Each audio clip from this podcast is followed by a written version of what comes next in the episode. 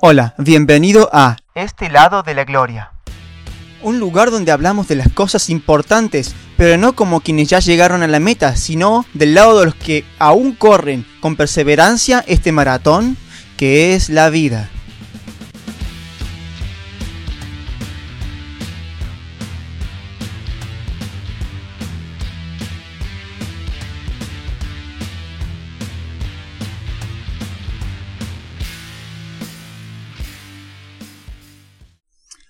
Hola, hola, hola, querida iglesia.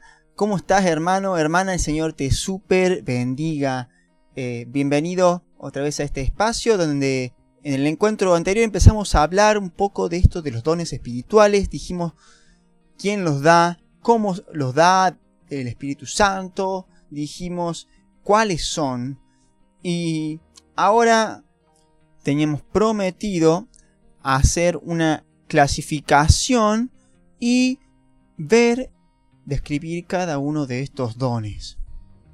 Antes permítame insistir un poco en la importancia de saber con qué contamos o con qué herramientas tenemos para hacer un trabajo adecuado para el Señor. ¿Sabes cuál es, es uno de los problemas más graves de la iglesia hoy en día? Eh, pues la iglesia no sabe qué tiene y por lo tanto no puede ser efectiva en su trabajo para el Señor. A veces da lástima ver eh, una persona que tiene una fortuna a su disposición, pero no sabe y por lo tanto vive como un mendigo, literalmente. Y a veces cuando pienso en mí me da más lástima eh, nosotros mismos, ¿no? Eh, cuando no reconocemos que Dios nos ha dado tantas cosas maravillosas por medio de su Espíritu Santo, como esto de los dones espirituales, pero nosotros no estamos conscientes de ello y por lo tanto no podemos aprovechar algo que ya lo tenemos, algo que ya es nuestro. Y si nos preguntan a veces eh, qué contribución personal estamos haciendo en la iglesia donde nos congregamos, nuestra iglesia local, muchos podremos decir que, que aparentemente no hacemos nada significativo más que asistir los domingos a la iglesia, escuchar mensaje. Y, y a veces, ¿por qué no estamos involucrados activamente? Y muchos decimos porque no sabemos hacer nada. No sabemos hacer nada y, y por eso nos conformamos con calentar un banco en el domingo y eso cuando no hay nada más interesante para hacer fuera de la iglesia. El problema no es que no sabemos hacer nada. El problema es que no nos hemos decidido aprovechar las capacidades que Dios nos ha dado o estos dones espirituales que recibimos al momento de confiar en Cristo como nuestro Salvador. Bien, dicho esto, se han hecho varios intentos por organizar de alguna manera estos 18 dones que eh, vimos eh, en el encuentro anterior. Uno de los intentos, que es el que vamos a abarcar, lo divide en tres grupos. Primero están los dones de comunicación, los cuales tienen que ver justamente con eso, con la comunicación de la palabra de Dios en sus diversas formas. Podemos incluir los siguientes dones, apóstol, profecía, evangelismo, pastor maestro, enseñanza, exhortación, palabra de ciencia y palabra de sabiduría. Son ocho dones en total. El segundo están los dones auxiliares o de apoyo, los cuales tienen que ver con el funcionamiento del cuerpo de Cristo. Podemos incluir el don de servicio, repartir, presidir, misericordia, fe y discernimiento de espíritus. Son seis dones en total. Y en tercer lugar están los dones de señales, los cuales son para autenticar mensaje y mensajero podemos incluir los dones de milagros, sanidad, lenguas e interpretación de lenguas. Cuatro dones en total con los que completamos los 18 dones que eh, existen. Muy bien, hecho este inventario de los dones, de herramientas, esta división de dones, estamos ya en capacidad para avanzar hacia la descripción de cada uno de estos dones. Así que manos a la obra. Para que puedan ir tomando nota eh, vamos a dar una definición, una explicación de cada uno de los dones y al último, síntomas de la manifestación de este don que nos pueden dar indicios de que podemos llegar a tener este don. Así que atentos eh, a los síntomas eh, con los cuales nos identificamos. En primer lugar tenemos el don de apóstol, que es la capacidad dada por Dios a un creyente a través del Espíritu Santo para ser enviado, comisionado por un grupo de creyentes, la iglesia local, a cumplir una tarea pionera de extensión del Evangelio. Puede ser una nueva iglesia local o eh, puede ser un misionero eh, a un lugar, a otra cultura, donde aún no hay conocimiento de la palabra de Dios, eh, especialmente en otras culturas. No se debe confundir el don de apóstol con el oficio de apóstol, ¿sí? En la actualidad hay personas que tienen este don, como son los misioneros transculturales o, un misionero, ¿sí? Y el oficio de apóstol fue dado exclusivamente a los doce apóstoles y a Pablo eh, para una tarea pionera fundacional de la iglesia. ¿sí? Eh, eso hay que dejarlo en claro, no lo vamos a hablar aquí, pero bueno, hay esa diferencia remitiéndonos solamente a la definición que estamos dando de este don, eh, algunos síntomas son, en primer lugar, tiene un fuerte llamado eh, de Dios a este tipo de tareas, eh, a ir por todo el mundo, predicar el Evangelio a toda criatura, con la seriedad, ¿sí? que se deben tomar estas cosas. Todos tenemos este llamado, pero hay algunos que tienen un deseo profundo de ir a cualquier parte del mundo, cueste lo que cueste. Es un, síntoma de la presencia de este don. Otro, en segundo lugar, puede ser la confirmación del llamamiento por parte de la iglesia local, ¿sí? Recuerde que el que tiene el don de apóstol tiene que ser enviado o comisionado por una iglesia local. Si la iglesia local tiene un sentir unánime acerca de enviar o comisionar a un creyente eh, a tierras lejanas para anunciar el Evangelio, puede ser que tenga este don. Eh, luego la presencia de varios dones para cumplir con la tarea de incursionar en nuevos campos con la palabra de Dios. ¿Sí? Eh, suele tener una mezcla de otros dones como enseñanza, exhortación, servicio, etc. Lo cual les permite hacer un trabajo con eficacia, un trabajo pionero. Cuarto lugar, una determinación para vencer situaciones adversas.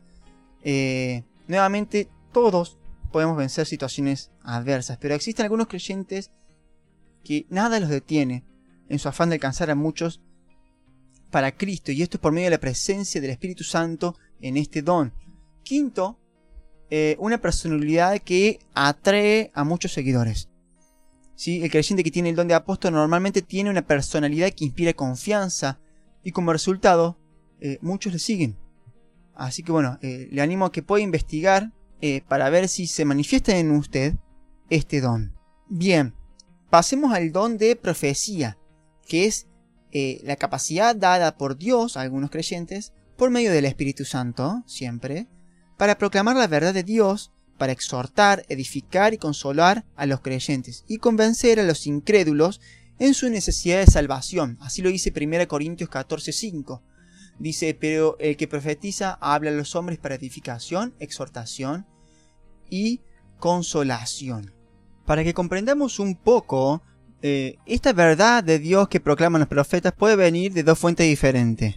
Primero directamente de Dios, como fue el caso de los autores de los libros de la Biblia, y en segundo lugar, la Biblia misma.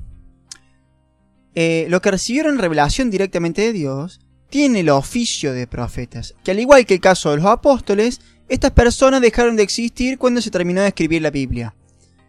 Eh, en cambio, los que toman la verdad de Dios, de la Biblia, para proclamar a los creyentes o incrédulos de una manera contundente, son los que tienen el don de profecía.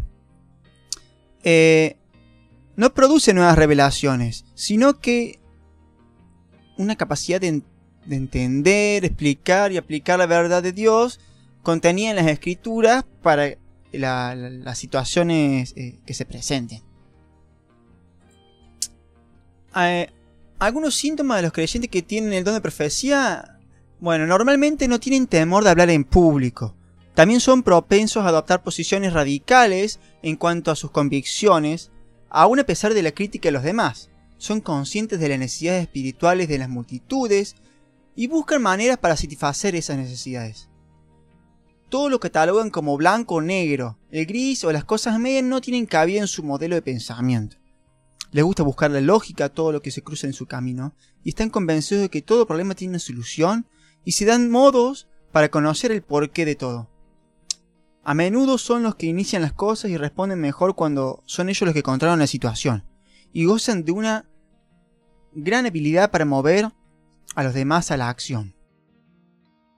Bien, siguiendo con los dones de comunicación, eh, llegamos al don de evangelismo, que es la capacidad dada por Dios por medio de su Espíritu Santo a algunos creyentes para presentar el Evangelio con gran claridad, para que muchos terminen aceptando a Cristo como Señor y Salvador.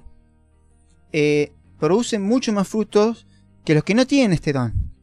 Hay que aclarar que todos tenemos el llamado de anunciar el Evangelio, de proclamar las buenas nuevas, pero hay personas con una capacidad sobrenatural dada por el Espíritu Santo que le da facilidad de palabras, claridad y buena estructura para presentar el mensaje de salvación. Eh, pueden enseñar incluso a otros a evangelizar. Algunos síntomas de este don son habilidad especial para hablar con extraños, facilidad para introducir verdades espirituales en cualquier tipo de conversación, habilidad para persuadir e influenciar a otros, pasión por las almas. Eh, se dice que estos creyentes tienen las tres P, pasión por las almas, proclamación eficaz y producción de resultados. También tienen una habilidad para persuadir e influenciar en otros. No son ellos quienes lo hacen, sino el Espíritu Santo que se muestra a través de ellos. También tienen una verdadera pasión por las almas, como dijimos. Eh, yo he podido comprobar esto en creyentes con el don de evangelismo llorando literalmente por la conversión de las almas. Un hombre que se le veía esto eh, es el famoso eh, evangelista John Knox. Bien, veamos ahora otro don. El don de pastor maestro. Note que es una sola cosa, pastor maestro. Es la capacidad por Dios por medio del Espíritu Santo para ejercer influencia sobre un grupo de creyentes con la finalidad de llevarles a la madurez cristiana. Pastorean al pueblo de Dios. ¿sí? Tienen la capacidad de protegerles del error para que los creyentes se asemejen más y más al carácter de Cristo. No todos los creyentes que tienen el don de pastor maestro tienen el oficio de pastor en una iglesia local. Pero es necesario que todos los que tienen el oficio de pastor tengan eh, el don de pastor maestro. Claramente podemos ver estos requisitos en 1 Timoteo o en la carta a Tito, en el cual se evoca eh, la presencia de este don. Algunos síntomas del pastor maestro. Primero diremos que normalmente son requeridos para tomar posiciones de liderazgo. Segundo lugar, lo que ellos dicen o hacen ejerce una poderosa influencia en los demás.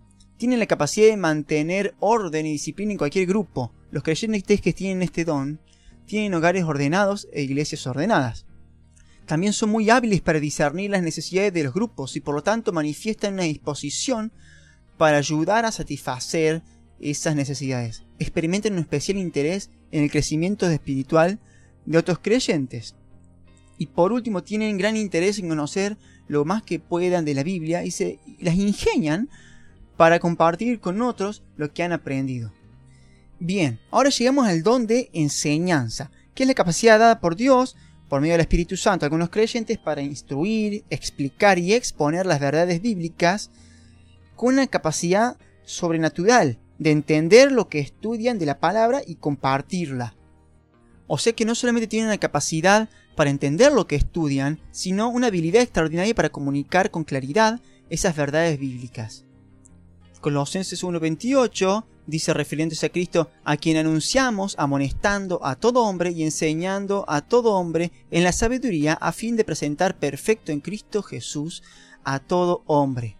Bien, algunos síntomas de este don son pasión y facilidad por comprender la escritura, interés por explicarlo a todos o a otros, no se guardan las verdades bíblicas, tienen disciplina para emprender estudios sistemáticos de toda la Biblia, no escatiman invertir en recursos como diccionarios, comentarios, otras versiones de la Biblia. Son ordenados para exponer la enseñanza, logran provocar cambios en la vida de otros por medio de la enseñanza. Bueno, salimos del don de la enseñanza y entramos al don de exhortación, exhortar. Es la habilidad dada por Dios por medio del Espíritu Santo a creyentes para animar a otros a la acción, a aplicar las verdades bíblicas, a amarlos, guiarlos a practicar los principios bíblicos, a consolar a otros por medio de las escrituras. Son consejeros por excelencia. Tienen especial disposición para fortalecer y consolar a los destrozados, confrontar a los errados y animar a los decaídos. La presencia de este don en los creyentes no se manifiesta por gritar o apuntar con el dedo a alguien o criticar, sino por el contrario, se manifiesta por experimentar compasión, verdadero interés y simpatía por los que momentáneamente se han desviado del camino correcto o por los desconsolados para animarlos. Es un papel clave en el trabajo de dar consejo y dirección y un don eh, muy requerido en este ámbito. Algunos síntomas de este don son convicciones muy fuertes fundamentadas en la Biblia, dan consejos sobre eh, proceder bíblico.